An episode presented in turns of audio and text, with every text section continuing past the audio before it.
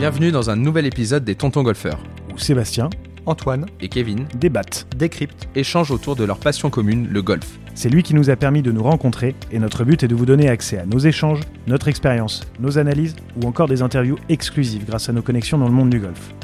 Alors que vous soyez en voiture ou à la maison, merci de votre attention et c'est parti Bonjour à toutes et à tous, bienvenue chez les Tontons Golfeurs, épisode 1. Euh, je suis ravi d'être là avec euh, vous deux, messieurs Antoine Schwartz et Kevin Turlan. Bonjour à tous les deux. Bonjour à tous. Bonjour Donc euh, tous les trois, nous sommes bah, voilà, meilleurs amis depuis maintenant euh, quasiment 20 ans et euh, on voulait créer ce, ce podcast depuis pas mal de temps déjà pour pouvoir parler en fait de tout ce qu'on a vécu grâce au golf, tout ce qu'on a encore à vivre, j'espère, mais euh, pouvoir partager toutes les discussions qu'on a pu avoir tous les trois et on s'était dit quand même que ça pourrait être sympa de, euh, de faire ça ensemble. Donc aujourd'hui, on a choisi comme premier sujet, bah, sans trop choisir, c'est-à-dire qu'on a quand même fait euh, ces derniers mois pas mal de, petits sondages euh, autour de nous pour pouvoir avoir justement des questions, des idées, des... enfin simplement pour pouvoir avoir un podcast qui est pas que le nôtre, qui est aussi le vôtre, pour que justement ben, on puisse euh, nous potentiellement parler de sujets qui nous intéressent, mais le plus important aussi, c'est quand même aussi que ça vous intéresse. Exactement, et ce qui va être aussi intéressant, c'est qu'à travers nos réseaux sociaux, nos auditeurs puissent nous poser des questions, nous balancer un certain nombre de sujets qu'ils souhaitent que l'on évoque, parce que je pense que c'est vraiment ça, c'est la communauté, c'est vous qui allez être vraiment important pour pouvoir nous aider sur les sujets à développer, en plus de- des idées que nous avons. Donc bien évidemment, euh, pour ceux qui nous connaissent, on va pas rentrer dans du journalisme vu que c'est pas notre métier. On va avant tout essayer d'apporter notre personnalité dans ce podcast, que ça soit par euh, bah, des connaissances que j'ai un peu plus qu'Antoine et Kevin, mais, euh, mais c'est pas très grave ça. Ça, ça commence, Et- ça, vous verrez que Sébastien a beaucoup d'humour Donc sur ça. surtout, mais, euh, voilà, de la légèreté, du sérieux euh, et, euh, et surtout, bah, donnez-nous effectivement ces retours pour qu'on fasse évoluer le podcast dans le bon sens. Aujourd'hui, donc, on est bah, chez toi, mon cher Antoine, qui nous a bien évidemment bien reçus. Et les sujets qui sont ressortis de ces différents sondages et de ces différentes questions, c'était un petit peu cette préparation hivernale de euh, voilà, comment est-ce qu'on prépare, euh, comment est-ce qu'on prépare une, nouvelle année? Mais du coup, comment est-ce qu'on prépare une nouvelle année? Ben, Comment on va commencer par justement savoir euh, ce qu'on va réellement faire de l'avant-année, donc de cette période hivernale? Donc, comment évaluer son niveau de jeu, comment bien s'entraîner en fonction des objectifs qu'on s'est fixés, et aussi comment est-ce qu'on gère, ça on, extrapole déjà un petit peu sur la saison 2024, mais c'est parce que ça a été beaucoup, beaucoup demandé, et euh, comment justement réussir à gérer une situation stressante sur le parcours. Donc pour pouvoir commencer cet épisode, on va partir déjà donc dans un premier temps sur, euh, sur comment évaluer son niveau de jeu, et je crois que c'est Kevin qui avait quand même quelque chose un petit peu à nous dire là-dessus. Eh ben, bonjour à tous. Euh, effectivement, bah, alors comment évaluer son niveau de jeu Euh, Ça, c'est un sujet quand même qui revient euh, très souvent. Moi, je le vois au quotidien avec mes élèves, surtout à cette période de fin d'année où on prépare déjà la, la nouvelle saison. On a grosso modo 3-4 mois euh, dans l'hiver pour pouvoir euh, préparer euh, et être prêt surtout pour les premières compétitions, peu importe qu'elles soient de très haut niveau, de compétition de club, par équipe. Tout le monde a envie d'être prêt pour les premières compétitions de l'année. Alors pour ça, pour évaluer, moi ce que je conseille... en tout cas à mes élèves, c'est euh, de commencer à faire des petites stats. Alors ce que j'entends par stats, ça peut être différentes choses. Il y a le premier stade, je vais dire de stats, euh, qui sont évidemment bah, tout ce qu'on connaît. Euh, c'est le nombre de greens en régulation, le nombre de fairway touchés, le nombre de putts, le nombre de chip putts. Euh, voilà des, des stats vraiment très simples qui vous prennent pas beaucoup de temps, mais qui permettent déjà d'avoir des petites infos pour nous euh, qui vous coachons, et puis pour vous aussi pour évaluer un petit peu dans quel secteur euh, vous avez le plus de points qui sont perdus. Après, si on veut commencer à professionnaliser un tout petit peu l'approche et en tout cas avoir des stats un petit peu plus complètes, je conseille je conseille à mes élèves euh, d'avoir, c'est assez tendance maintenant, des montres connectées. Donc, euh, sans citer forcément des marques, mais il y a Garmin qui fait des montres connectées. C'est vraiment bien, ça, c'est ces mondes connectés et compagnie. Moi, je t'avouerais que j'en ai jamais porté. Bah, pour être très très honnête, la première fois euh, que j'en ai porté une, euh, c'était, euh, j'avais déjà arrêté de jouer. Et au final, j'ai été assez bluffé parce que sur les parcours accompagnés avec euh, mes élèves, euh, et même moi après pour les proams, etc., bah, ça donne quand même beaucoup d'informations en fait qu'on a nous sur les carnets de parcours chez les pros. et que eux n'ont pas. Et en fait, c'est à la distance du bunker euh, qui est devant toi, de la de l'obstacle d'eau, la fin de l'obstacle d'eau, toutes ces choses-là. Donc déjà, ça te donne quand T'as même. tout ça sur les montres? Ouais. Ah oui, je pensais pas que c'était aussi précis. C'est vrai que je me souviens parce qu'avec Kevin, on on fait des stages qu'on organise assez régulièrement au Maroc. Et tu avais cette montre et je t'avais jamais vu l'utiliser auparavant quand tu jouais en tant que joueur pro. Et là, je t'ai vu l'utiliser et, et tu l'utilisais tout le temps au final. Donc euh, c'est vrai que j'étais bah, assez surpris. Et puis au final, ça te servait exactement comme, euh, comme au final, nous, sur un parcours, on utilisait un laser pour pouvoir euh, prendre les distances. Et là, effectivement, c'est d'une précision qui est assez sympa. Bah, je trouve en fait que ça vient vraiment en complément si tu as envie d'être vraiment très précis parce que pour avoir les drapeaux, euh, euh, le laser est quand même plus précis parce que c'est as seulement l'entrée du green, milieu du green et fond de green pour les montres. Mais ça donne quand même beaucoup d'infos et surtout ce qui est bien pour les amateurs, c'est que à chaque fois que tu tapes un coup, en, en l'occurrence chez Garmin, ça comptabilise le coup et ça va mettre le coup que tu viens de faire sans avoir rien à faire. Donc en fait, ça te permet à la fin de la partie, eux, ils m'envoient leurs données qui sont, qui sont générées toutes seules euh, par l'application. Et en fait, j'ai déjà euh, un petit peu ce qui s'est passé sur leur parcours. Donc, ça me permet, moi, en début de séance, de regarder un petit peu euh, bah, où ils ont perdu des points, voilà, d'avoir plus d'infos. Parce que, objectivement, personne, bah, justement, personne n'est objectif sur, sur ce qu'il fait sur un parcours de golf. Euh, nous les premiers, c'est pour ça qu'on fait des stats qui sont encore un peu plus poussés. C'est très difficile de voir, mis à part quand tu as mis un drive hors limite ou dans l'eau, où tu sais que bon, ton driving c'était peut-être pas le meilleur jour. Sinon, le reste du temps, tu sais pas exactement où tu perds des points et où tu peux en gagner. Donc, euh, Bah, Après, c'est effarant en fait de à quel point, là je parle de manière globale, de manière globale, le golfeur ne sait même pas comment il joue au golf. C'est-à-dire qu'il croit qu'il porte la balle à 240 mètres alors qu'il en fait 200. De temps en temps, euh, il tape un coup de faire 7 hors limite derrière le green et tu dis, bah, il y avait combien? Bah, 120. Et puis tu fais combien? Bah, 120 normalement. Et puis bah, il est parti à 145. Enfin, en général, les golfeurs ne savent pas la distance à laquelle ils tapent leur club, ne savent pas euh, véritablement s'ils sont plus à l'aise. Alors, ils, répondent toujours tous la même chose. C'est euh, ouais, mais attends, mais déjà quand je la prends bien, c'est déjà bien. Non, mais à partir du moment là où tu fais un contact de balle, quelle est la trajectoire qu'elle va faire pour qu'en tu- après, tu puisses jouer au golf? Parce que dans l'évaluation du niveau de jeu, tu as quand même aussi, euh, là tu parlais de stats, mais tu as aussi la gestion un peu stratégique de la partie qui fait que si tu pas un minimum de connaissances quand même sur, euh, bah, sur ton jeu en soi, il y a le niveau, mais en ton niveau en soi, bah, euh, ça peut, ça va pas t'aider à progresser. Parce que oui, on parle quand même beaucoup de progression, mais parce qu'on parle du, on part du principe que bah, vous qui nous écoutez, vous êtes curieux pour le golf, parce que passionné de golf et que vous avez envie de progresser. hein. C'est vrai qu'on va quand même toujours avoir un peu ça comme ligne directrice de, de vouloir progresser. Donc pardon, je t'ai un peu mais coupé. tu, mais- non, non, mais tu, mais tu mets un point euh, essentiel et qu'on pourra revenir là-dessus euh, plus tard. Mais c'est que les, les golfeurs, de façon générale, ne connaissent pas leur distance. Et en tout cas, ils connaissent leur distance max qu'ils ont fait une fois, vent dans le dos, à 35 degrés, en descente. Et du coup, euh, très clairement, vous regardez, mais c'est intéressant de voir justement sur les stats, on est toujours court. On, sur les attaques de green, on loupe toujours court. Pourquoi? Parce que on prend le- les distances max qu'on sait faire avec un club, on joue cette euh, distance, et comme on touche pas la, la balle tout le temps parfaitement, et encore moins quand on, est, on a des niveaux qui sont, euh, qui sont moins bons, bah on, on est forcément en cours de nos cibles. Donc ça, c'est pour les stats. Déjà, c'est important justement de voir où on loupe. Ça peut mettre en évidence effectivement que les gens connaissent pas leur, euh, leur distance. Donc ça, c'est un, bon point. Euh, ensuite, euh, il y a effectivement des, des, des explications il y a, euh, qui sont plus poussées, comme Spider par exemple, qui mettent en avant une autre forme de stats qui sont le stroke game, qui sont euh, assez intéressants. Le stroke comment?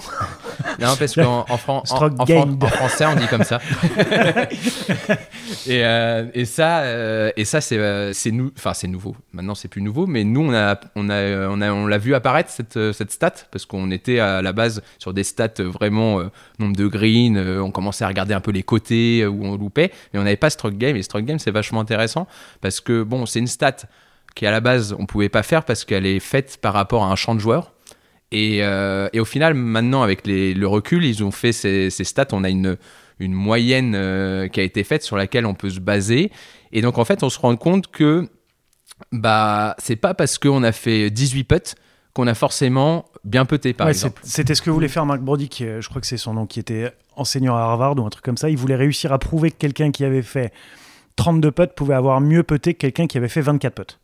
Et en fait, que ça dépend beaucoup du. euh, pareil que prendre des greens en régulation, c'est très bien, mais si on prend 15 greens en régulation ou 2 greens en régulation, mais que les, les- le même nombre de greens, euh, si on les met à chaque fois à 1 mètre du drapeau ou si on les met à chaque fois à 11 mètres du drapeau, bah, que c'est pas le même niveau de jeu qui a été déployé. Donc c'est ça serait très compliqué là sans visuel de pouvoir justement expliquer véritablement ce qu'est le stroke gained. Donc je vous invite à aller regarder, euh, à aller regarder potentiellement sur, sur internet ou quoi que ce soit pour comprendre. C'est assez complexe, mais, euh, mais c'est très bon en fait pour pouvoir justement réussir à définir quels sont les points forts et les points faibles de chacun euh, dans son jeu.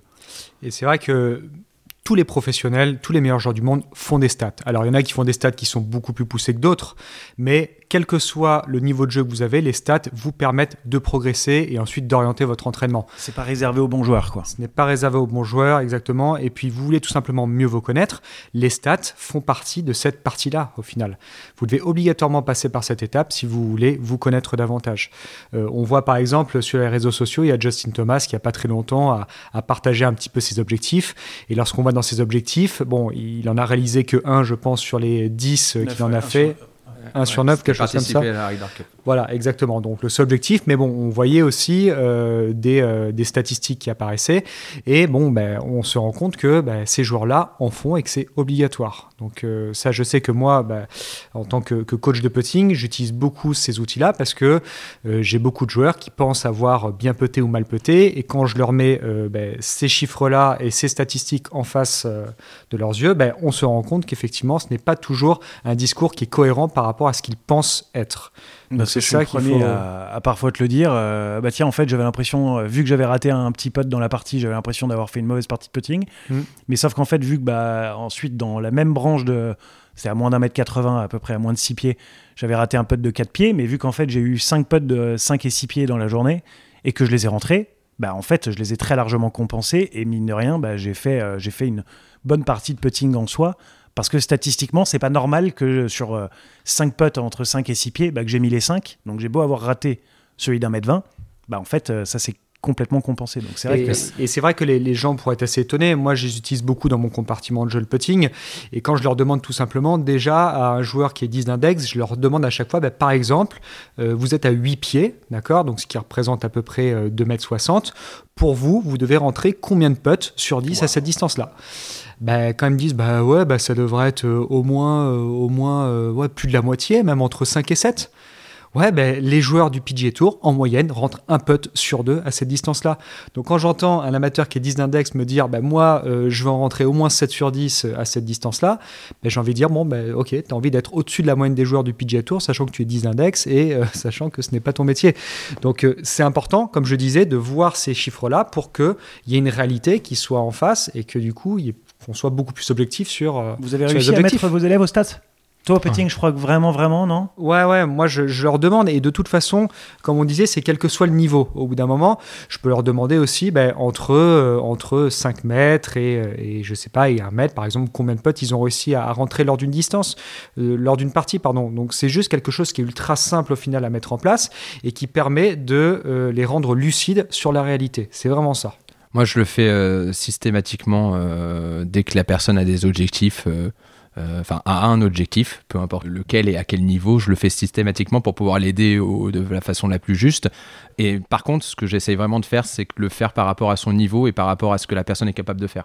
C'est-à-dire que je vais pas commencer à lui demander de, Ouais, euh, alors. de faire des stats hyper complexes quand la personne elle a déjà du mal à compter ses coups euh, qu'elle fait sur un parcours, lui dire à combien t'étais du rough, du machin, etc. Donc j'essaye en fait de voir la personne que j'ai euh, en face de moi. Je sais que pour quelqu'un qui est 30 d'index, si déjà j'arrive à savoir le nombre de fairway, le nombre de green et le nombre de putts et le nombre de chip putts, j'ai assez d'informations moi pour pouvoir l'aiguiller. Ça va être, ça va nous sauter aux yeux. Et en fait, plus le niveau il va augmenter jusqu'à arriver à un niveau professionnel, plus on a besoin d'avoir des stats très précises et très poussées pour gagner bah, les peu de coups qu'on peut encore gagner. Ouais. Quand on en a euh, 30 à gagner sur un parcours, c'est plus facile que ça soit mis en évidence. Donc, euh, je trouve que c'est vraiment ça qui est important pour pas vous dégoûter des stats.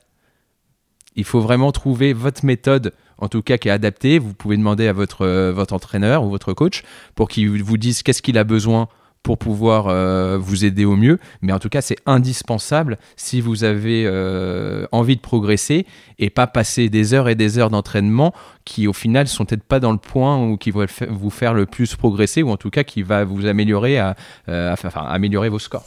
Je pensais à un truc vis-à-vis des histoires de green en régulation, c'est qu'il y en a certains en fait qui peuvent pas en prendre par exemple parce qu'il frappe pas assez fort. Donc ça peut être aussi d'adapter la stat de green en régulation, ça peut être la, la stat de green en régulation plus 1. C'est-à-dire que sur un par 4, bah, c'est le green là où vous êtes en 3 sur le green. Enfin, c'est au lieu d'être en 2, ça, en 2 sur un par 4, vous êtes en régule, et bah, ça peut être euh, bah, en 3. Bah, combien de. On peut appeler ça, je sais pas, une, une surrégulation ou une sous-régulation, vous mettez le terme que vous, vous voulez. Et en fait, bah, du coup, ça peut être ça l'objectif, euh, parce que euh, vous êtes 28 d'handicap, vous touchez pas un green en régule, et puis bah, du coup, euh, de partie en partie, vous faites 0 sur 18, 0 sur 18, 0 sur 18, c'est quand même pas super gratifiant. L'idée, c'est quand même d'avoir une, une vision de ce qu'on fait, donc on peut aussi adapter la stat, quoi. Ouais, je suis d'accord avec toi, mais ça met un truc en évidence aussi, c'est que de temps en temps, ça sert à rien de partir euh, de boules trop éloignées quand on débute. Ah. Euh, bon, Moi, c'est un- papa, il joue des rouges. Moi, papa, il joue des rouges avec ses raison. copines. Mais c'est un, Plutôt va- que de- c'est un ah, vaste plutôt- sujet. plutôt que de se. Bah, pourtant, la Fédé a fait plein de trucs pour ça euh, ces dernières années, là où enfin, tu peux choisir un peu tes boules. Mais moi, papa, quand il joue avec euh, deux copines de mes parents, de temps en temps, il joue avec elles. Bah, plutôt que de se faire suer à jouer tout seul des jaunes au fond, il joue des rouges avec. Mais Et il s'éclate. Il me dit euh, j'ai peut-être trois fois pour Birdie. Eh oui, c'est ça. mais je trouve qu'il a tellement Mais raison. c'est- ça. Et puis, enfin, là, on s'éloigne un peu du sujet, mais, euh, mais vraiment, quand on voit, nous, euh, étant gamins, euh, alors maintenant, ça évolue. Oh, tu on- faisais partir du fond. alors. Eh ben, tout ça parce qu'on on jouait, on jouait un peu bien étant gamin. On nous faisait partir du fond dans les compétitions de club pour jouer avec, euh, avec tous les adultes. Et du coup, on faisait drive, bois 3, bois 3, chip, euh, putt dans le meilleur des cas. Euh, et c'est pas ça le golf. Quand tu vois, nous, après, on était en confronté chez les professionnels, euh, il faut faire moins 25. Bah, Donc, tu as fait 94 t'as fait- toute ta vie, Ouais, entre en fait, 12 ans et 14 tu, ans. tu- en France, essayes de, tu joues de moins en moins mal. C'est-à-dire que tu pars de jouer 120 à 110, à 100, à 90, 80. Bon, tout le monde n'atteint pas forcément ces niveaux-là, mais on, essaye de faire ça. Alors que c'est vrai qu'aux aux États-Unis, avec Antoine, on a eu la chance de pouvoir faire euh, euh, des tournois aux États-Unis euh, comme le Doral, comme des, compétitions à Miami, avec, avec plein de personnes de tous les pays. Et c'est vrai que c'était adapté à tout à tous tous les âges et pas forcément au niveau. Et ça veut dire que tous les âges, ils gagnaient le Doral pratiquement dans les mêmes scores. C'est-à-dire que la catégorie 6-7 ans, ils gagnaient à moins 6, moins 7, comme le- les, les 16, 17, 18 ans. Ouais, c'est vrai. Parce qu'ils partaient, eux, des 135, ou ils partaient des, euh, euh, à 200 mètres, ou ils partaient euh, des rouges. Et en fait, chaque, euh, chaque âge avait, euh, avait Ouais, ça. maintenant, Donc, il y a les départs violets, les départs Exactement, orange, il y a tout ça qui est vachement bien. ouais. je dis, je dis que ça a été mis en place maintenant et, euh, et je trouve ça vachement bien. Vachement il y a bien beaucoup d'organismes maintenant qui commencent à organiser des compétitions qui s'appuient sur ce que faisaient les États-Unis, ce que font les États-Unis et d'autres pays. Et c'est vrai que je pense que, comme vous le dites justement tous les deux, c'est qu'il faut adapter aussi par rapport au niveau de jeu et par rapport à l'âge. Et qu'on a été trop habitué à nous faire partir des bactis en ayant des cannes qui étaient extrêmement longues à taper et à se retrouver ben, forcément pas dégoûté, mais bon, parfois avoir peut-être un niveau down, quoi. J'ai envie de dire. euh, la performance avant tout. C'est vrai que moi, je suis plus d'avis de dire que bah voilà, on a été performant, on sort d'un parcours qu'on peut avoir 7 ans, 8 ans et faire moins 7, moins 8 comme un vrai pro, plutôt que de ressortir à avoir fait plus 1, plus 2, à- pour avoir fait un, un niveau de jeu, développer un niveau de jeu qui est similaire, mais parce qu'on a un parcours qui n'est pas forcément adapté par rapport à l'âge et au niveau. C'est surtout ça. C'est vrai. On a parlé de plusieurs fois, il y a un petit mot qui est revenu depuis tout à l'heure et qui allait dans la question, donc ça tombe bien. Euh, objectif, on a parlé d'objectif. Donc déjà, euh, comment... Enfin déjà, est-ce que vous, par exemple, vos élèves, ils, ont des objectifs Comment est-ce qu'on fixe des objectifs Et euh, du coup, comment est-ce qu'on s'entraîne vis-à-vis de ces objectifs? Moi, si je me permets, j'ai même dit, même si je vous ai dit vos élèves, mais je me permets, moi ça, ça fait vraiment partie de mon métier, parce que bah, vous, vous avez arrêté de jouer, mais moi, je joue encore. Et très clairement, chaque année, moi, il va y avoir plus que véritablement des objectifs. Enfin, moi, j'ai toujours eu voilà, des rêves euh, bah, qui s'estompent avec le temps, mais pas, bah, parce qu'au bout d'un moment, euh, quand tu rêves d'être numéro un mondial, mais qu'à 34 ans, t'as pas été mieux que 160e, bah, c'est que tu as peut-être une chance de jamais y arriver, être numéro un mondial. Euh, mais tu peux avoir des, des ambitions, des rêves, mais après les objectifs, c'est vraiment des. Moi, j'ai toujours vu ça comme des cases à cocher au fur et à mesure d'une année. C'est pas. Euh, là, on le voit beaucoup sur les réseaux sociaux. Là, en ce moment, euh, tu sais, les objectifs que tu avais en 2023, c'est euh, baisser mon index, taper plus fort et je sais plus quoi. Et puis, tu changes juste le 3 en 4 pour dire objectif 2024. Donc, ça, bon, c'est- amusant quand même déjà. Mais moi, j'ai toujours vu, en fait, chaque année à étape. Donc, c'est-à-dire qu'il y a des objectifs très réalisables et avec des, objectifs encore un petit peu plus élevés un peu à chaque fois. Par exemple, sur une année, euh, une année euh, là où, euh, je sais, sais pas, pour, X ou Y raison, vous avez décidé de changer plein de trucs dans votre swing, et eh ben ça peut typiquement être déjà reprendre, reprendre confiance, déjà un petit peu, retoucher la balle correctement. Ça peut être un début d'objectif. C'est pas forcément un objectif de score. C'est ce que je voulais un petit peu amener. Ça peut être reprendre confiance avec mon driver parce que j'y arrive pas. ça peut être Là, pendant les trois premiers mois, je passe beaucoup plus de temps à peter parce que mes stats m'ont montré que justement en 2023, j'avais vraiment mal peté. J'aime bien d'essayer de voilà, mettre des objectifs aussi un peu par secteur, d'essayer de comprendre comment est-ce qu'on peut faire bouger ces chiffres de stats. En fait, les stats, moi, je trouve qu'il faut un peu les prendre comme un jeu euh, pour pouvoir justement bah, faire progresser. Et toi, par exemple, quels étaient tes objectifs, toi, sur 2023 euh, Ah ben moi, j'avais pas mal de beaux objectifs pour 2023, mais euh, bon, maintenant c'est plus un secret. Mais j'ai eu un bon gros accident de voiture qui a un peu quand même tout chamboulé. Donc moi, euh, c'était de profiter le fait d'être en vie. C'était déjà pas mal. Mais est-ce que tu as réussi? Est-ce que tu as réussi cet objectif? Je suis toujours en vie. Et eh ben t'as coché. Donc case coché, ce qui est déjà pas mal d'aller voir le lendemain. Mais moi, malgré le fait que j'ai connu le Tour européen, que j'y ai passé trois ans, que j'ai déjà bien performé dans le passé sur le Challenge Tour, mon premier objectif sur le Challenge Tour, c'était de faire top 75. Donc pour garder la carte. Ça, c'était ma première case à cocher de l'année. Donc ton premier objectif, c'était un objectif plutôt de résultat Non, mais bah, parce que là, j'avais vu que j'avais parlé des non-objectifs de résultat, c'est pour parler, là, euh, je passais sur les objectifs. Moi, je, cherche, enfin, je, passais sur les objectifs de, de résultat. Qui, moi, mon objectif sera toujours d'essayer de faire en sorte d'être meilleur le dimanche soir par rapport au dimanche soir d'avant. Et comment est-ce que je passe d'un meilleur dimanche soir à un autre? Bah, C'est chaque soir, en me couchant, en ayant la sensation d'avoir bien fait mon travail. Donc mon travail, c'est bien Ça, c'est vrai dans tous les, tous les, secteurs d'ailleurs. Mon travail, mon travail c'est bien, m'entraîner, euh, c'est d'avoir passé une bonne journée, d'avoir été un, bon homme, d'avoir été un bon golfeur, euh, d'avoir été un bon fils, tu vois, enfin, c'est d'avoir passé une bonne journée. Donc moi, mon objectif chaque jour, c'est de passer une bonne journée. Et donc ensuite, le matin, je me pose la question, quels sont les ingrédients aujourd'hui pour passer une bonne journée? Que ça soit une journée là où je voyage, ou que ça soit une journée là où euh, bah, je suis en tête d'un tournoi et que euh, je dois jouer. Pour que chaque journée, je la passe de la bonne manière. Et c'est un peu l'addition de toutes ces bonnes journées qui feront que, euh, que je pourrais du coup... Donc ça, c'est ça c'est un peu tes objectifs par rapport à à ta carrière, par rapport à ta vie. Ouais.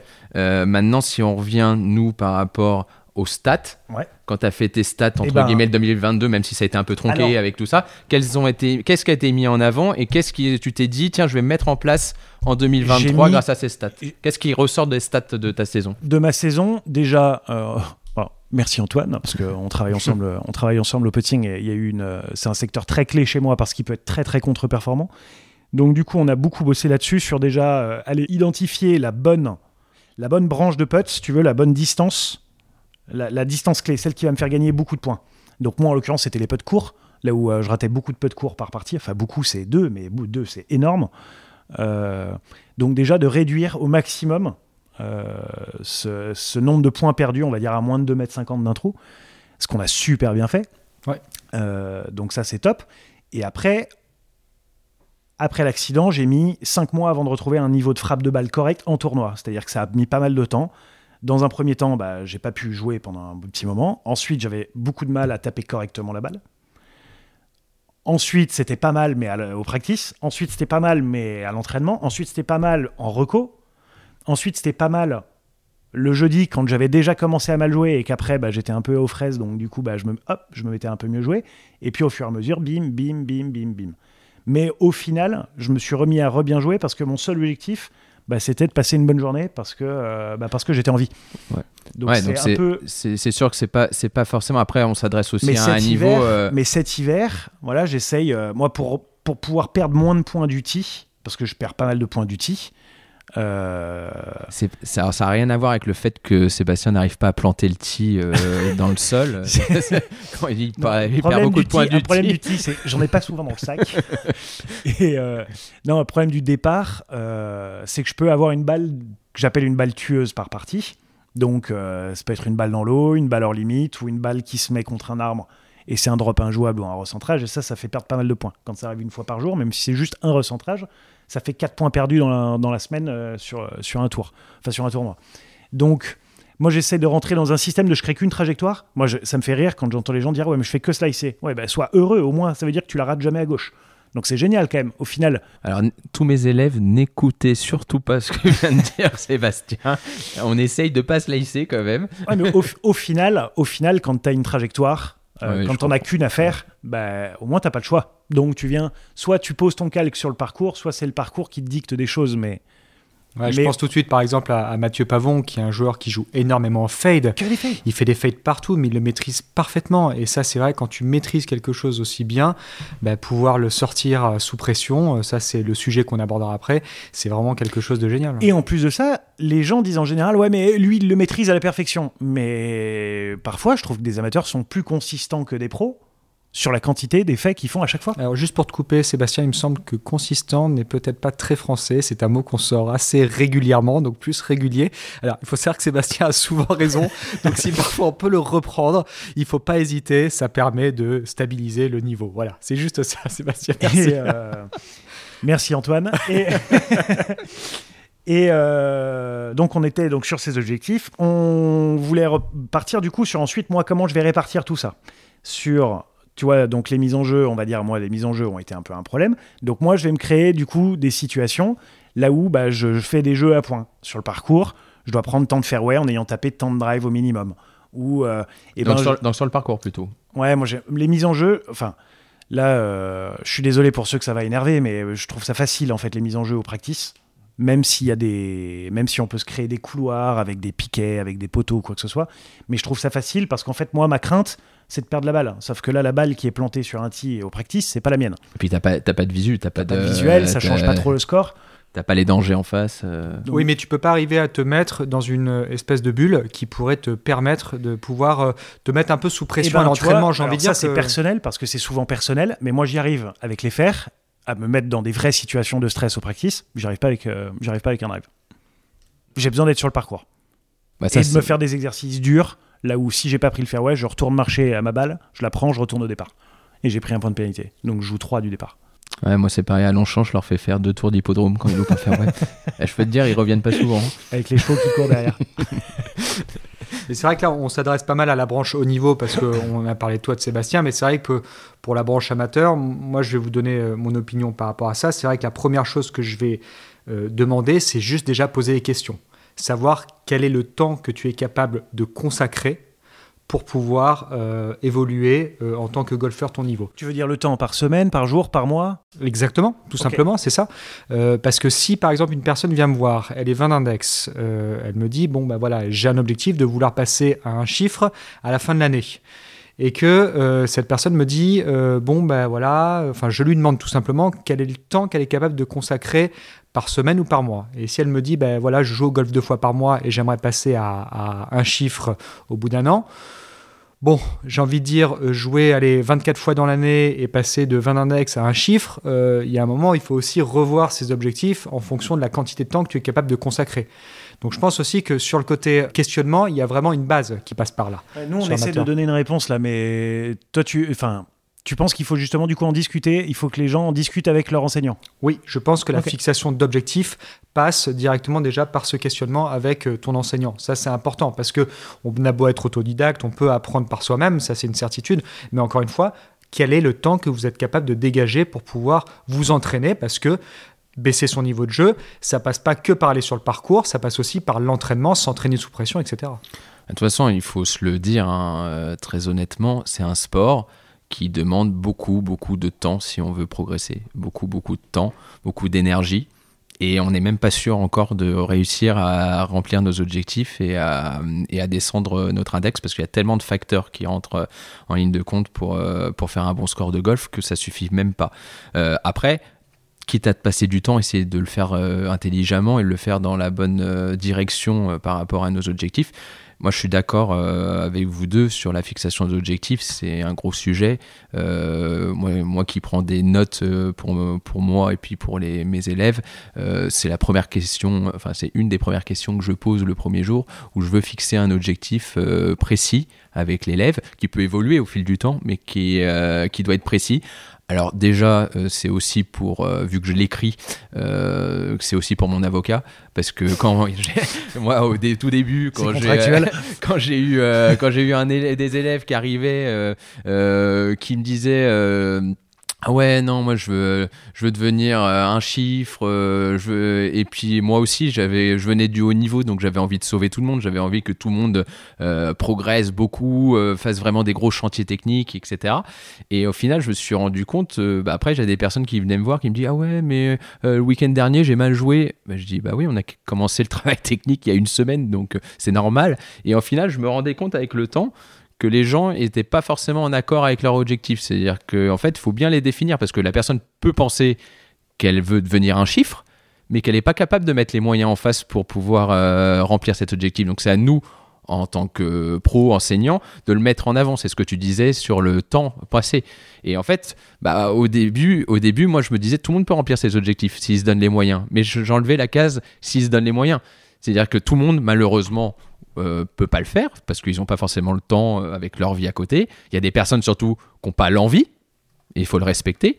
Et il y a des personnes, ça, ça fait très plaisir d'aller jouer une fois tous les 15 jours avec, euh, avec leur pote Robert et de parier la bière, et ça leur suffit. Et si eux, tu arrives à leur faire gagner un petit point par-ci par-là, et qu'ils arrivent à gagner la bière tous, les, tous les 15 jours, ils seront les plus heureux du monde. Et ça, ils auront rempli leur objectif. Donc l'objectif, il, est, en fonction de ce, que tu, de ce pourquoi tu vas jouer au golf. Est-ce que tu es là pour devenir une méga rosta ou est-ce que tu es là pour euh, juste en fait, bah, vu que tu es là pour te balader, bah, chercher un peu moins de balles parce que bah pas drôle de chercher des balles. Et ça coûte cher. Et ça coûte cher.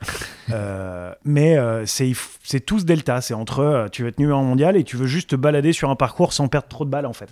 Et il y a tout ce qu'il y a entre les deux qui font que tu vas avoir autant d'objectifs, voire plus d'objectifs qu'il y a de golfeurs, parce que tu peux avoir plusieurs objectifs qui seront systématiquement différents des autres. Et ils sont tous respectables. Mais celui de taper fort et de dire à tout le monde au bar que tu l'as mis au, pied du green sur tel trou, c'est quand même sympa. Arrête, j'ai basé toute ma carrière là-dessus. Après, chercher des balles, tu veux dire? Après, c'est vrai qu'on parle beaucoup d'objectifs de, résultats, euh, mais il y a quelque chose qu'on évoque beaucoup aussi euh, entre nous, les pros, et de plus en plus les amateurs, c'est les objectifs de moyens. C'est-à-dire, bien évidemment, j'ai envie de pouvoir passer un chiffre, mais l'objectif de moyen, qu'est-ce que tu vas pouvoir mettre en place pour pouvoir euh, réussir à, devenir un chiffre. Tout simplement, si tu viens une journée au golf ou une demi-journée au golf et que tu avais peut-être l'habitude de pouvoir faire, euh, je ne sais pas, 18 trous dans la journée, ben, l'objectif de moyen, ça va pouvoir peut-être d'organiser ta journée différemment. Pouvoir peut-être passer, ben, au lieu d'être sur 4 heures sur un parcours de golf, peut-être passer 9 trous euh, sur le parcours et ensuite passer 2 heures sur ton entraînement. ça peut être d'autres objectifs de moyen, Sébastien. Je ne sais pas si par exemple, toi, tu en as, ça peut être intéressant de, de nous les partager, d'en partager un seul. Qu'est-ce que pourrait être un objectif de moyen selon toi mais en fait, ça va être une relation qu'il va y avoir avec ton entraîneur sur justement, euh, vu que tu sais, vu que là, ce qu'on a, a dit un petit peu plus tôt, de, on a évalué notre niveau de jeu, on sait pourquoi est-ce qu'on vient au golf, on sait pourquoi est-ce qu'on joue au golf et euh, on sait où est-ce qu'on veut aller. En fait, c'est une discussion qui va y avoir, qui va être un peu propre à chacun et qui va justement permettre de euh, savoir ce qu'il y a à faire pour pouvoir atteindre ses objectifs. Et c'est vrai que euh, ça peut être, euh, ça, ça va sûrement en faire sourire. Bon, bah, si samedi soir, vous avez un dîner chez des copains et que ça va euh, picoler et toute la soirée et que vous jouez le lendemain à 8 heures en compétition, bon, bah, peut-être que sur cette compétition-là, on va peut-être revoir les objectifs à la baisse et peut-être que ça sera une nouvelle fois, bah, comme moi après mon accident de voiture, l'objectif, ça va être la survie. Donc, mais ça sera et pas. Boire de l'eau. Ouais, et boire de l'eau. mais donc du coup, ça va beaucoup dépendre en fait de, de où est-ce qu'on en est, euh, de où est-ce qu'on en est dans justement toute cette évaluation avec euh, avec le, notre entraîneur. Et donc euh, et donc du coup. Du coup, parce que on s'est encore éloigné un peu de nos questions, mais c'est vachement important ce qu'on a. C'est normal, non? C'est vrai que une fois qu'on a bien évalué du coup nos stats, qu'on a mis en évidence un secteur de jeu en particulier qui nous fait perdre des points, seul ou à l'aide de notre, euh, de notre coach. Euh, comment on s'entraîne euh, comment on s'entraîne en fonction de ses objectifs, oui, et en fonction de faire progresser bah, ce secteur de jeu. Il y a des répartitions. moi, il y a une question que me posent souvent mes élèves, c'est ouais, mais alors là, quand on vient de faire un nouveau truc qui leur a plu au practice, il va dire je vais venir, je vais faire 5 heures ça dimanche.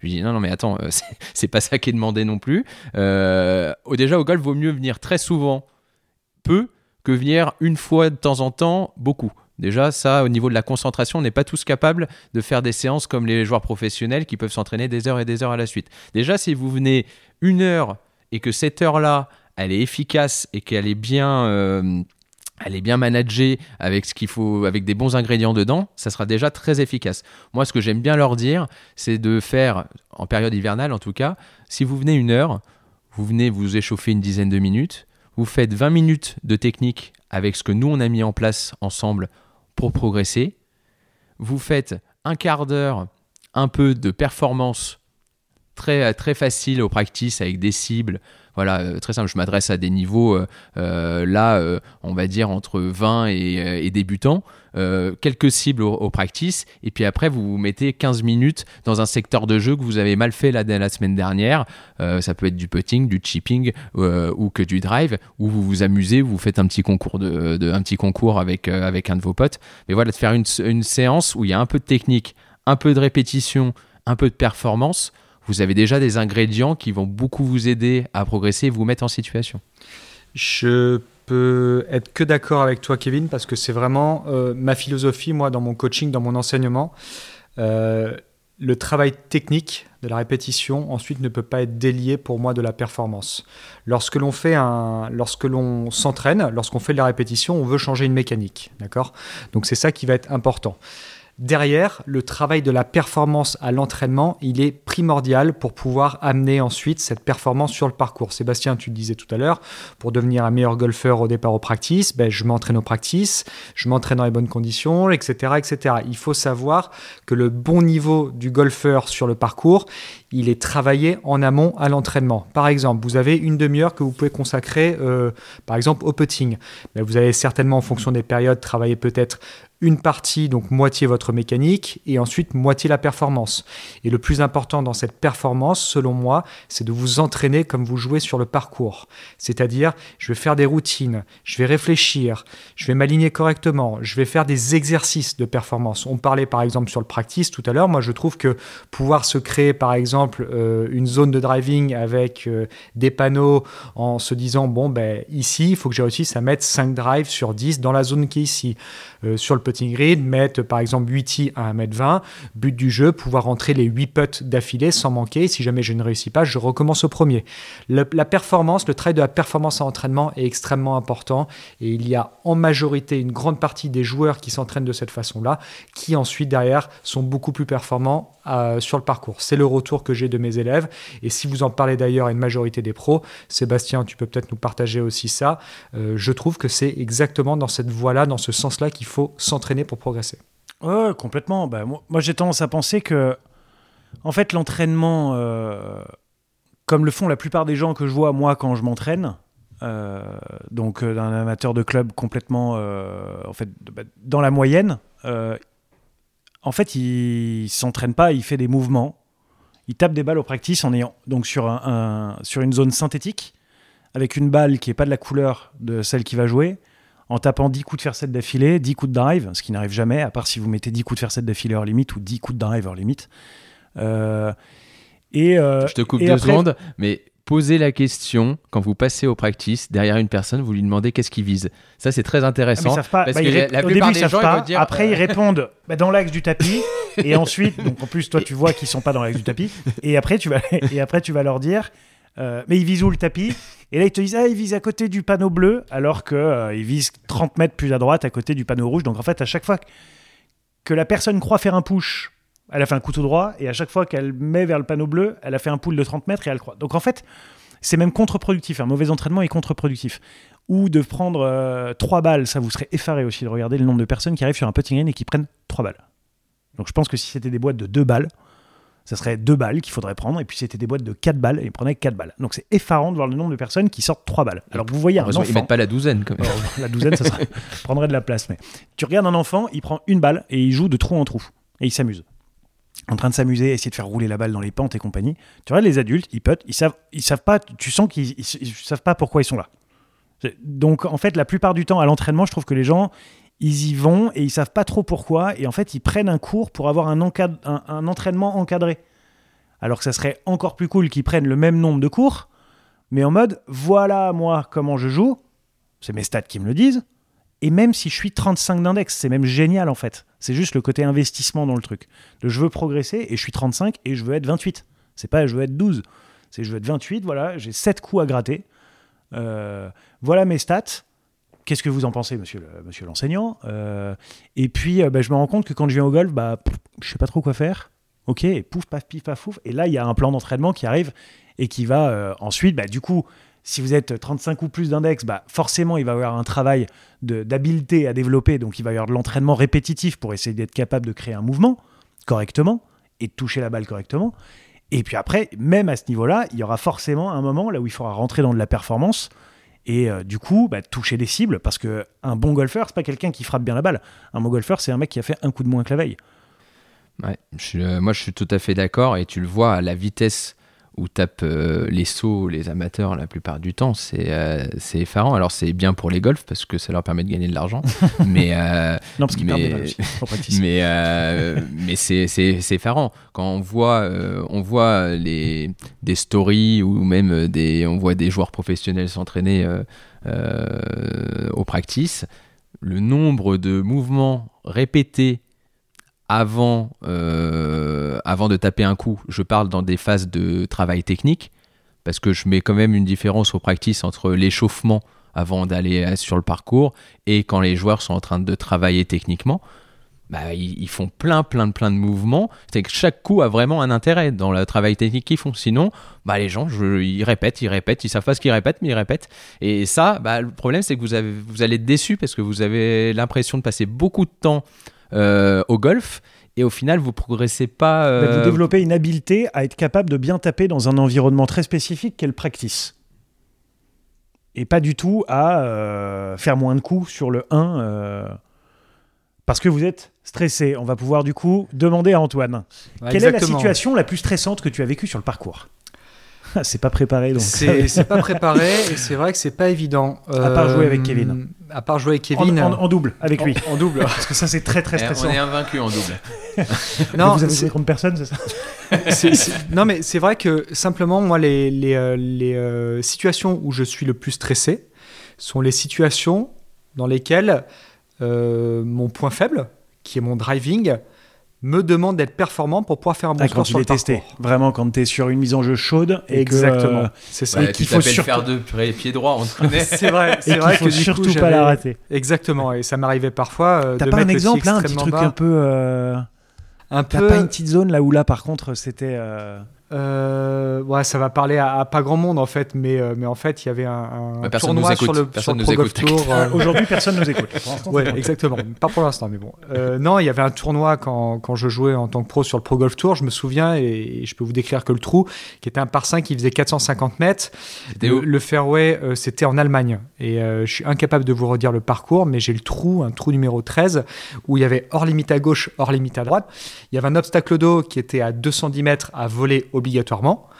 Euh, et par conséquent, bon, euh, à part le bois 3 qui aurait pu me faire passer, et bon, le bois 3 n'était pas forcément mon plus grand ami, euh, il y avait un objectif de mettre un drive. Et je me souviens qu'à chaque fois que j'arrivais sur ce trou, ben, j'ai le cœur qui se mettait à battre énormément parce que on savait en plus qu'il était un peu en descente. Si jamais tu mettais un bon drive, bon, tu avais la forte probabilité d'avoir un ouais. coup de fer 6, fer 5 pour le green maximum. Pour Sébastien, un coup de pitch parce que Sébastien tape extrêmement fort. Que J'aurais voulu des taper aussi 135. fort que toi, mais ça va. Mais non, c'est qu'à l'époque, moi, je tapais déjà le driver Callaway, alors que toi, non. Ah oui, mais moi j'avais un putter Odyssey et je peux dire que C'est j'en que des potes avec les putters Odyssey. C'est vrai que ça, ça a été un régal et merci Odyssey pour ça. Euh, et c'est vrai que du coup, j'arrivais mais vraiment extrêmement stressé sur ce trou et la seule façon que j'avais pour moi de réussir à réussir ce coup, au final, c'était de jouer un coup qui était plus à 70%, 80% et un espèce de gros slice au final. Et c'est comme ça que j'ai tu- réussi à tu t'appuyais sur une trajectoire, donc t'en étais conscient. T'étais conscient Oui. que t'étais stressé. Exactement. Ça. se matérialisait comment? T'avais le cœur qui battait J'avais plus le cœur qui battait, j'étais stressé. T'avais la jambe droite tremblotante. Non, non, euh, mais en fait, quand je suis assez stressé, c'est vrai que j'ai les jambes qui tremblent énormément. Et puis, euh, malheureusement, bon, ben, euh, ça peut avoir euh, parfois des, des conséquences qui sont dramatiques. Et hein, donc, du coup, vu que tu ressentais ce moment stressant, donc Ouais. tu as le visuel qui te stressait, tu savais, et puis tu nourris ta petite, ton petit monstre intérieur à chaque fois que tu arrives au départ du trou en sachant qu'il est dur. Et donc, tu as peut-être un peu plus chaud, tu as les mains moites, t'as- tu trembles un peu, tu es dans ton truc. Et donc, du coup, ta solution, toi, c'est une trajectoire et du rythme. C'était une un rythme trajectoire différent et une trajectoire différente. Exactement. Ça, c'est être trajectoire. Après, c'est vrai que je me souviens qu'après cet épisode-là, euh, j'en avais parlé à mon coach à l'époque, et on s'était dit, mais il y a quelque chose qui pourrait être très intéressant parce que lui avait entendu beaucoup de bien de ça, c'est de faire du yoga. Le yoga m'a énormément aidé, tout simplement, pour euh, bien évidemment tout ce qui était mobilité, ça c'est en rapport un peu avec le physique, mais aussi par rapport à la respiration. C'est vrai que lorsqu'on arrive sur un trou où on est un peu stressé ou sur un coup, on bloque facilement sa respiration. Et tu venais avec ton tapis de yoga sur le départ qui te stressait du coup. Exactement. tu faisais une petite ça. salutation au soleil et c'est parti, je tape mon Voilà. en slice. On me regardait en me disant mais qu'est-ce qu'il fait? Mais d'un seul coup, voilà, mon drive en draw sortait magnifique, je carré 280, c'était fantastique. Donc non, c'est vrai que yoga. la respiration yogique m'a fait beaucoup de bien, de pouvoir inspirer, expirer, de pouvoir fermer un peu les yeux. Et c'est vrai que me mettre dans cet environnement qui était un petit peu plus euh, un environnement dans lequel j'appréciais, m'imaginer dans cet environnement pour essayer de pouvoir me faire baisser un peu le rythme cardiaque, ça m'a énormément aidé. Donc je jouais beaucoup sur la respiration. Alors on parle de la respiration yogique, ça peut être effectivement d'autres euh, respirations. Il y a, je pense, Sébastien, toi tu faisais autre chose que du yoga. Il me semble, tu avais fait quoi? Ah, mais moi en euh, préparation physique, non, mais tu parlais de préparation physique? Non, je parlais aussi un peu, en- alors la préparation physique, un peu Alors moi, préparation ouais, mentale. mentalement, moi j'ai tout On fait. peut- je suis on peut pas vraiment parler. je suis euh. Oui, Je suis, moi, je suis complètement décomplexé de tout ce qui touche à la préparation mentale. Euh, j'ai fait de la préparation mentale pure et simple. J'ai fait, De la euh, méditation. j'ai fait beaucoup de méditation. J'ai fait de la psychologie. J'ai quasiment fait une psychanalyse. Enfin, j'ai aucun scrupule à parler de tout ça. Mm. Euh, j'ai fait des reprogrammations aussi. Euh, bah, Ça n'a- pas réussi. hein, je on a essayé, on, on a même payé avec Antoine, mais euh, j'ai fait des reprogrammations par euh, tout ce qui est EMDR, hypnose et compagnie. Enfin, moi, je suis très sensible à tout ça parce que. euh, euh, bah parce que j'essaye d'être un meilleur golfeur et que ça passe par là. Et la méditation, alors c'est un mot qui est tellement vague euh, qu'on pourrait, euh, enfin qu'on on pourrait en parler des heures en étant euh, absolument pas qualifié pour en parler. Moi, c'est juste une expérience personnelle. Euh, je- J'essaye de- d'en faire pour le golf. C'est vraiment pour le golf. C'est là où j'en ressens. euh, j'en ressens les bienfaits. Euh, je suis pas capable de rester une heure posé sur un tronc d'arbre euh, à regarder la pluie tomber et à sentir le bruit blanc de l'eau me glisser sur la joue. Mais, mais parce que c'est pas mon but. Je suis pas là pour être, pour être un moine tibétain. Euh, je suis juste là pour essayer d'être meilleur dans les situations stressantes. Donc c'est vrai que moi, tout ce qui m'amène à de la visualisation, à, des états médi- méditatifs euh, rapides, bah ça, ça m'intéresse. Moi, je trouve, euh, enfin, pareil, parce que c'est des questions qu'on nous pose souvent. euh, euh, moi, ce que j'entends souvent, c'est les élèves, c'est deux choses. C'est un, la première question, c'est enfin, non, c'est une affirmation. C'est oui, oui, mais quand je jouerais bien, je serais moins stressé. Donc ça, c'est la première, la première Ouais, question. Et, et ça, en fait, Mais moi, c'est je- le quand je jouerais bien. En Ouais, fait. c'est quand- je a jouerais bien. Quoi que ce soit pour améliorer son jeu, c'est ouais, mais que non, je me- quand je jouerais mieux. Mais, Mais- non, on Ouais, maintenant. et, et surtout, sur- et puis surtout que c'est un peu, euh, c'est un peu euh, l'œuf ou la poule. C'est au final, tant que t'es stressé, tu joues pas bien, et quand tu joueras bien, euh, enfin voilà. C'est et ce que j'aime bien mettre en avant. la poule, Antoine, t'as entendu c'est la une expression. Désuète.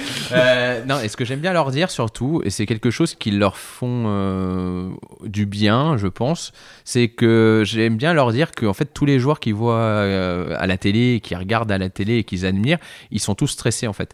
Ils ont, ils sont tous stressés. Ils ont les mêmes peurs que ils ont vous, surtout. Exactement les Les mêmes mêmes, peurs. ils savent qu'il y a de l'eau à droite aussi. Exactement. Ils ont les mêmes peurs. La seule différence, au-delà du niveau technique, et, mais je vais dire même les différences par rapport à, à, à moi qui ai joué à, à un niveau pro et un que vous regardez à la télé actuellement, la seule différence, c'est pas la frappe de balle à ce moment-là, c'est ce qu'ils sont capables de mettre en place pour pouvoir euh, taper un bon coup de golf dans cette situation de stress. C'est ça. C'est pas pas euh, parce que le mec tape mieux que moi ou que vous qu'il arrive euh, qu'il arrive à taper un meilleur coup à ce moment-là. C'est juste parce que il met des choses en place ou il a travaillé des choses en place dans sa routine, comme Antoine qui disait euh, euh, qu'il avait un coup sur lequel il y a une trajectoire sur laquelle s'appuyer et puis sur un rythme.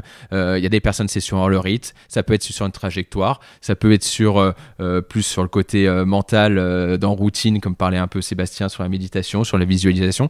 Ils ont chacun des ingrédients, mais ne croyez pas que les meilleurs joueurs du monde que vous voyez à la télé ne sont pas stressés. Ils sont tous stressés, ils ont tous peur. Par contre, ils ont appris à le gérer. J'aimerais bien en parler, tiens, euh, on essaiera de l'inviter forcément dans, dans le podcast à un moment donné, mais j'aimerais bien parler de comment euh, Céline euh, Boutier a dû vivre les 3-4 derniers trous à Evian. elle- comme elle, je reprends ses termes, c'était son rêve de gosse de gagner à Evian. Donc de gagner à Evian depuis que c'est devenu, euh, depuis que c'est devenu un, un majeur. Euh, là, je pense qu'au niveau situation stress intense, je pense qu'on est quand même vraiment, euh, bah, on peut pas aller beaucoup plus haut que ça, Euh, de, cocher sa case de rêve de gosse. Donc c'est vrai que bah, c'est une évidence que Céline, quand elle était sur ce deuxième coup, sur ce troisième coup au 18, mais je, peut-être que je suis en train de perdre une main, mais je mettrais bien ma main à couper, qu'à un moment, elle a pensé à la gratte dans l'eau. Enfin, moi, c'est ce que je pense. Après, elle l'a peut-être très bien géré et un quart de seconde après, c'était terminé, Moi, elle avait oublié. J'aurais fait mieux que, le- Mais- que juste l'imaginer. Toi, t'aurais- non, toi, t'aurais fait gratte avant l'eau.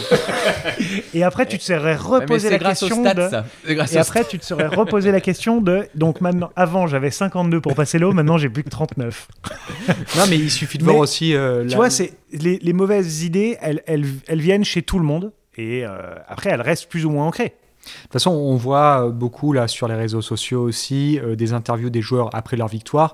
On les voit fondre en larmes. Non, mais ils sont. euh, S'ils fondent en larmes, s'ils sont dans cet état-là, c'est que forcément, ils ont énormément de stress, accumulation, etc. Et qu'au bout d'un moment, ça lâche. Donc, effectivement, le stress, il y a du stress qui est euh, positif, du stress qui est négatif. Il y a du stress qui vous pousse vers le haut, d'autres vers le bas.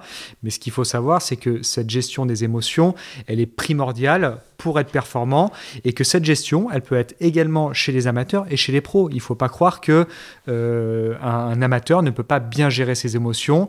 On a tous probablement un cerveau qui est plutôt euh, similaire. On a peut-être des habiletés qui sont un petit peu différentes les uns des autres, mais en tout cas, la gestion des émotions, elle peut se faire quel que soit le niveau de golf. C'est surtout ça qui est important. Ah ouais, complètement. Moi, j'ai tendance à penser que les deux seules choses là où tous les golfeurs du monde peuvent sans cesse progresser, c'est le putting et la manière de penser. Donc la manière de penser va forcément avec la gestion des émotions, des peurs et compagnie. Ouais, le putting, pourquoi? Parce que effectivement, je pense que quand vous avez euh, 75 ans, 80 ans, vous ne pouvez plus driver comme euh, un Et joueur professionnel. Vous pouvez continuer à, à bien, à mieux putter. Exactement, c'est ça. C'est vous n'avez pas besoin de taper fort, vous avez besoin Ça demande de très peu d'efforts physiques. euh, développer vos habiletés, pouvoir euh, développer vos compétences. C'est exactement par ce chemin-là que vous pouvez progresser dans ce domaine. Euh, ok, très bien. Euh, Qu'est-ce qu'on pourrait dire hein, pour euh, alors sur la dernière question déjà euh, avant de faire un petit résumé de tout ça qu'est-ce qu'on peut dire pour nos amateurs enfin nos amateurs les golfeurs en tout cas qui nous écoutent juste un conseil pour Oui, eux Kevin est très le- possessif, c'est pour ça qu'il pour dit, le prochain pour le prochain parcours qu'ils vont jouer pour gérer une situation stressante qu'est-ce qu'ils peuvent essayer de mettre en place qu'est-ce qu'ils peuvent essayer le petit tips là comme ça qu'on peut leur donner euh, pour la, pro- la prochaine fois qu'ils vont, euh, vont aller jouer euh, le week- week-end prochain. On peut en donner un chacun avant de faire un petit résumé. Euh, Antoine, tu veux commencer ou je commence? Moi, je- du coup, vu que tu m'as pas posé la question, je commence. Et- Moi, j'aimerais que vous soyez ouvert au champ des possibles. C'est-à-dire que vous soyez ouvert à, à- à évaluer votre jeu. euh, de euh, j'ai fait 9 trous, j'ai pris 0 fairway, 0 green et j'ai fait 100 putts en 9 trous. Je parlais plus sur la, sur la gestion euh, du stress, là, de- sur la dernière question pour la clôturer. Qu'est-ce qui Bah ouais, un petit moi, si tips, on me pose un pas la petit- bonne question. Un petit tips, euh, un petit tips pour que la personne, elle, a- elle a une situation, elle est stressée. C'est une situation Euh, comme. Antoine qui la Ouais, stresse. bah, j'ai quand même que- ma réponse vu que tu m'as pas posé la question. Du coup. Et moi, ça serait de réussir à définir un mot sur nos peurs. C'est-à-dire, est-ce que euh, c'est de, est-ce que c'est de la peur? Est-ce que c'est de l'angoisse? Est-ce que c'est un mal-être? Est-ce que c'est, enfin, d'essayer de mettre un mot sur l'émotion qui est ressentie, sur, euh, bah, sur le coup qui nous gêne, quoi. Est-ce que c'est de l'incompétence? Est-ce que, enfin, de, de, de mettre, voilà, un, un mot, de trouver un mot et si ça se trouve, il reviendra à chaque fois. Et si ça se trouve, ça sera un mot différent. Mais juste de, de l'identifier. Toi, Antoine? Moi, si je devais vous donner un, un conseil, ce serait de vous focaliser sur ce que vous avez à faire et non sur ce que vous avez à ne pas faire. Euh, je trouve que cette phrase, elle est assez, euh, assez juste. Pourquoi? Parce Pas que la majorité du temps. Pourquoi c'était pas très français? Bon, on, on a compris, n'est-ce point Euh, tout simplement, c'est vrai que lorsque vous êtes stressé, euh, lorsque vous arrivez à, un moment donné, vous êtes forcément amené à vous focaliser sur un danger, sur une peur, sur une crainte. Donc moi, j'aurais tendance à vous dire, par exemple, vous avez de l'eau à droite et vous avez du rough à gauche, ben, focalisez-vous plus sur vous dire, je vais envoyer la balle vers la partie gauche du fairway plutôt que je ne dois pas envoyer ma balle dans l'eau. C'est vraiment avoir un discours qui est beaucoup plus positif dans votre stratégie, dans votre manière de penser, plutôt que de trop vous focaliser sur ce que vous n'avez à ne pas faire. C'est la fameuse, remercie-moi d'ailleurs, ne pensez pas à un éléphant rose. Ah, j'ai pensé à un éléphant Il est, rose, beau cet, il est- il est beau cet éléphant que tu as dans ta tête. Ah oui, très beau, merci. Kevin Et bah moi, je leur, euh, je leur dirais, euh, euh, je leur dirais bonjour. Non, je leur dirais bah, de, bah, d'identifier. En fait, c'est un petit résumé, c'est d'identifier effectivement quand ils sont stressés, parce que s'ils sont pas stressés, euh, bah, ils peuvent pas mettre quelque chose en place. Mais en tout cas, arriver sur cette situation-là et trouver une deuxième option ou une, même trois options autre que celle que vous faites à chaque fois et que vous ratez à chaque fois. Si vous êtes stressé parce que là, il y a un drive à taper, regardez s'il n'y a pas une autre façon, un autre coup qui peut être joué, une autre trajectoire, comme disait Antoine, un autre club, un bois 3, un autre club, parce que sachant que c'est pas grave, vous pouvez euh, jouer un autre club euh, et, faire quand même un score très correct sur ce trou, ça sera toujours mieux que perdre la balle. En tout cas, d'essayer de trouver une autre option, une autre manière d'aborder, et si vous en avez pas, bah, en parler à votre coach ou à votre pro pour justement qu'il vous aide à trouver une autre, euh, une autre, un autre coup. Et on parle souvent de ça chez les pros d'avoir un drive safe. Bah, un drive safe, c'est quoi? C'est pas le drive haut en draw toute la journée, c'est avoir un drive. C'est souvent un bas en fade. Bon, il y a différentes façons de le faire, mais en tout cas, euh, en tout cas, c'est souvent une autre trajectoire qui permet de nous mettre plus en confiance. Et ça, c'est intéressant de le travailler avec son coach et pas travailler que le coup parfait, travailler aussi le coup sous pression, le coup euh, qu'on pourrait utiliser. C'est vrai que je vais, je vais, revenir sur quelque chose, Kevin, euh, par rapport à ce que tu dis. C'est vrai que de pouvoir avoir plusieurs options sur un coup permet tout simplement bah, d'avoir un choix euh, lorsque vous arrivez au départ et que vous ne vous laissez aucun choix, c'est là où d'un côté, bah, votre stress augmente. Donc euh, c'est là où il faut être extrêmement vigilant. Et si vous n'avez pas de, solution annexe, bah, vous prenez la balle et vous allez au trou d'après. si c'est en stable fort, ça va. Euh, bon, en tout cas, très bien. J'aimerais juste voir avec, avec vous quelle est voilà, la chose. Je vous demande de sortir une chose de ce podcast, enfin de cet épisode, pardon. Euh, voilà, la, petite, euh, le, petit, le petit truc clé pour vous voilà, de, cet épisode. En, deux mots, un truc rapide euh, qu'on a retenu chacun et qui nous semble important. Ouais. Qui y va? Kevin Allez, j'y vais. bah, le truc important pour moi, ça serait déjà une première ouverture d'esprit sur les stats. N'ayez pas peur des stats. Essayez de faire des stats qui vous ressemblent à vous et qui vous demandent pas trop de temps, mais qui commencez à essayer d'analyser un petit peu vos parties pour pouvoir progresser. Moi, je dirais, soyez plutôt euh, qualitatif que quantitatif, d'accord? N'ayez pas peur de faire. C'est pas parce que vous ne faites pas assez que du coup vous n'allez pas progresser. Le quantitatif est extrêmement important. Je peux vous assurer qu'il y a certains joueurs pros qui s'entraînent beaucoup moins de temps que ce que vous ne pensez, puisqu'ils ont d'autres choses à faire à côté. Ils sont dans la qualité et non dans la quantité. Bien évidemment, on peut se mettre des grosses surcharges de travail, ça dépend des périodes, mais je pense que cet esprit-là est très important. Et moi, j'aimerais que vous ayez euh, bah, une idée euh, voilà, assez précise des peurs que vous avez sur le parcours. En fait, qu'est-ce qui vous fait réellement peur, euh, sans vous juger particulièrement vis-à-vis de ça, mais simplement déjà d'en avoir conscience et de pas fuir ça comme la peste, mais plutôt que de OK, très bien, OK, j'ai peur de ça. et en fait, ça va déjà vous aider à mieux gérer la situation, rien que le fait de pouvoir l'identifier. Euh, je voudrais en profiter pour, euh, bien évidemment, bah, vous remercier tous les deux, euh, messieurs, d'être avec moi aujourd'hui. C'était un plaisir. Mais, mais j'aimerais aussi remercier la société Callaway Golf, voilà, qui, qui nous aide, qui, moi, m'aide depuis 2008 à titre personnel. Mais vous, vous êtes rentré plus tard dans, dans l'aventure. Euh, toi, Antoine, depuis depuis maintenant deux ans. Voilà, et donc tu es ambassadeur aussi, particulièrement chez Odyssey, mais, euh, mais avec la marque Callaway. Toi, Kevin. Euh, moi, ça fait depuis 2019. Ouais, donc voilà, donc qui, qui ça nous tient à cœur. Callaway est notre premier partenaire sur les tontons golfeurs. On a mis le lien vers le site de Callaway Golf dans, dans le descriptif de l'épisode. Donc on les remercie chaleureusement. Bah voilà. Moi, en l'occurrence, je connais les clubs Callaway depuis bah, plus de 15 ans euh, parfaitement euh, et, très clairement, bah, c'est un régal de, jouer avec. Donc, euh, n'hésitez pas si vous avez des questions aussi niveau matériel, on est là pour ça. Merci à vous d'avoir écouté cet épisode des Tontons Golfeurs jusqu'au bout. On espère que cet échange vous a plu. N'hésitez pas à nous faire part de vos impressions, que ce soit par, par Instagram. donc, on nous retrouve à les Tontons Golfeurs. On peut aussi largement nous contacter par mail, donc les tontongolfeurs à gmail.com, ou encore en nous encourageant, en mettant 5 étoiles sur euh, vos plateformes d'écoute préférées, que ce soit euh, voilà, euh, Apple Podcast ou que ça soit Spotify ou Deezer ou je sais pas. ou- Et, euh, et surtout, ouais, n'hésitez pas euh, à nous envoyer des questions, des thèmes que vous aimeriez qu'on aborde. On est là pour vous, on est là pour, euh, pour passer un bon moment euh, ensemble, mais on est là surtout pour vous apporter des, notre expertise, euh, des sujets intéressants. Et puis évidemment, euh, on vous amènera nous aussi euh, des invités, des personnes intéressantes.